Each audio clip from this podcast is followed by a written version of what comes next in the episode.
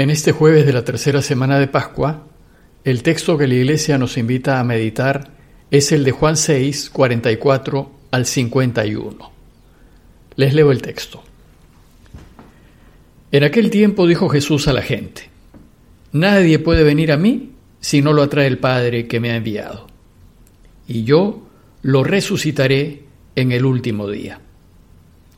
Está escrito en los profetas, serán todos discípulos de Dios. Todo el que escucha lo que dice el Padre y aprende, viene a mí. No es que nadie haya visto al Padre a no ser el que procede de Dios. Ese ha visto al Padre. Les aseguro, el que cree tiene vida eterna. Yo soy el pan de la vida. Los padres de ustedes comieron el del desierto el maná y murieron. Este es el pan que baja del cielo, para que el hombre coma de él y no muera. Yo soy el pan vivo que ha bajado del cielo. El que coma de este pan vivirá para siempre, y el pan que yo les daré es mi carne para la vida del mundo. Bueno, pues seguimos leyendo a Juan y aprendiendo de sus enseñanzas acerca de la Eucaristía. Como ya les dije antes, se trata de un texto teológico complejo, lleno de simbolismos y no es fácil de explicar. Lo que es claro es que a medida que vamos avanzando en las enseñanzas de Juan, el Evangelio nos va haciendo nuevas revelaciones. El texto de hoy tiene dos partes claras. Una primera parte en donde afirma el claro deseo de Dios de que todos vivamos. En esta parte desarrolla más en profundidad el verso 34 que reflexionamos largamente el día de ayer. Yo soy el pan de vida, el que viene a mí no tendrá hambre, y el que cree en mí nunca tendrá sed. Y en una segunda parte, Juan da un paso adelante en sus enseñanzas acerca de la Eucaristía y nos dice qué tenemos que hacer si queremos vivir. Veamos pues la primera parte, es decir, el deseo que Dios tiene de que todos vivamos. En el verso 34, ya Juan nos ha enseñado que quienes no pasarán hambre ni pasarán sed son los que van a Jesús y creen en Él. El deseo de Dios es que nunca nadie pase hambre y nunca nadie pase sed. Que todos vivamos satisfechos, vivamos felices y vivamos para siempre. Y los afortunados que vivirán para siempre, sin hambre ni sed, son los que atrae el Padre. Y así empieza el texto de hoy. Dijo Jesús a la gente, Nadie puede venir a mí si no lo atrae el Padre que me ha enviado. Además, nos dice que aquel que viene a Él atraído por el Padre, vivirá y vivirá para siempre y afirma, yo lo resucitaré en el último día. ¿Y quién es el que es atraído por el Padre? Dice el texto, todo el que escucha lo que dice el Padre y aprende, viene a mí.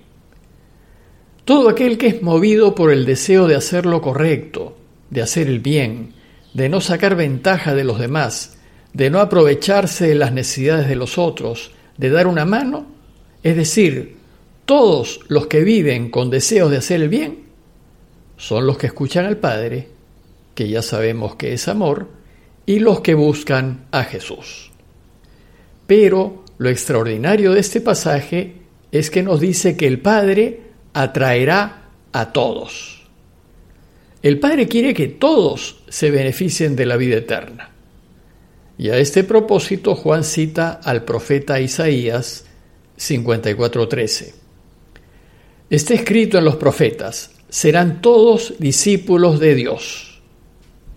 En el pasaje de Isaías el profeta anuncia la nueva Jerusalén, anuncia un mundo nuevo, renovado, en donde todos van a vivir felices. Y el deseo de Dios es que toda la humanidad participe de este mundo renovado pues todos tenemos la posibilidad de vivir para siempre sin hambre ni sed. Pues si bien el deseo del Padre es que vivamos, la última palabra la tenemos nosotros. Somos nosotros quienes decidimos si queremos o no queremos vivir para siempre. Dios no nos va a obligar a ello. Él va a respetar la decisión que tomemos. Y si mi deseo es no vivir para siempre, Dios no podrá hacer nada para evitarlo. Por tanto, no basta con que Dios quiera que yo viva, yo debo querer. Yo debo apostar por Él, yo debo arriesgarme a caminar su camino, o como lo dice Juan, debo arriesgarme a creer en Él. Les aseguro, dice Juan, el que cree tiene vida eterna. Ahora bien, lo que garantiza que Jesús nos resucitará en el último día es que Él ha visto al Padre. No es que nadie haya visto al Padre, dice el texto, a no ser el que procede de Dios, ese ha visto al Padre. Y si Jesús ha visto al Padre, que es vida plena, el Hijo no solo la, posee, sino que la puede conceder a quien quiera. En la segunda parte del relato de hoy, Juan busca enseñarnos cómo es que lograremos alcanzar esa vida eterna. La respuesta, como veremos, es que viviremos para siempre aquellos que lo comamos. A este punto, las enseñanzas acerca de la Eucaristía dan un salto arriesgado. Más adelante veremos que esta afirmación de comerlo produce escándalo entre sus oyentes. ¿Y cómo nos enseña Juan esto de que tenemos que comerlo si queremos vivir? Bueno, primero reafirma lo que ya ha dicho, yo soy el pan de vida. Y luego pasa a comparar el maná que los israelitas comieron en el desierto con él. Y les dice, los padres de ustedes comieron en el desierto el maná y murieron. El maná que comieron no les dio la vida eterna a sus padres. Ellos murieron. El maná es el alimento que los israelitas comieron mientras estaban en el desierto en camino a la tierra prometida. Y lo describen como una especie de escarcha blanca y dulce que caía durante la noche y que al amanecer recogía. Esta tradición probablemente remita a una especie de resina comestible que producen en pequeñas cantidades los árboles de tamarisco en el desierto cuando son picados por insectos. Bueno, pues lo que afirma Jesús es que Él no es maná. Él es el pan que baja del cielo para que el hombre coma de él y no muera. Jesús enseña que es alimento, pero no es un alimento como el maná. Él es pan vivo, lo que no sucede con el maná. Y si bien el maná cayó del cielo, el maná no es del cielo.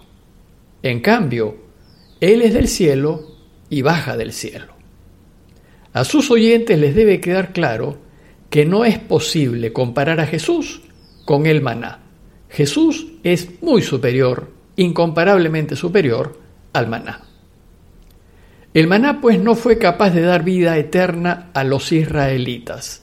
En cambio, todo el que coma de este pan vivirá para siempre. En consecuencia, hay que comerlo. Pero el texto de hoy termina con una increíble declaración el pan que yo daré es mi carne para la vida del mundo. Es decir, de lo que se trata es de comer su carne. Esto es un escándalo. Que hay que comer su carne si queremos vivir. Y sus oyentes van a reaccionar. Este es un tema que vamos a reflexionar en las siguientes enseñanzas. En conclusión, deseo invitarlos a considerar Primero, si estamos atraídos a Dios y a lo de Dios.